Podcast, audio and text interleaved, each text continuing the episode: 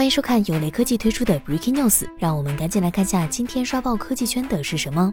近日，在第七届世界互联网大会上，酷派联合爱普生发布新一代 AR 眼镜酷派 Xview X2。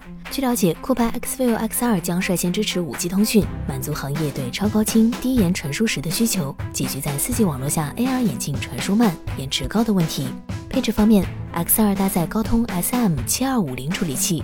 经查询，该处理器为去年高通发布的首款 5G SoC 骁龙735 X2，内置八千毫安时超大电池，可连续使用六小时。该产品将于2021年 Q3 正式上市，面向全球市场发售。值得注意的是，酷派于今年七月份发布国内首款无线一体式 AR 眼镜 Xview，其中包括两个版本，消费者版售价两千九百九十九元，另一版为行业定制版，目前主要用于公安及工业领域。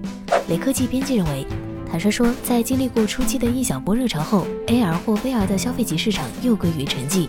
毕竟，它对于普通消费者的实用价值还非常弱。在没有得到谷歌、苹果这种生态引领者的大力支持前，AR 眼镜这种产品很难真正在消费市场中推广开来。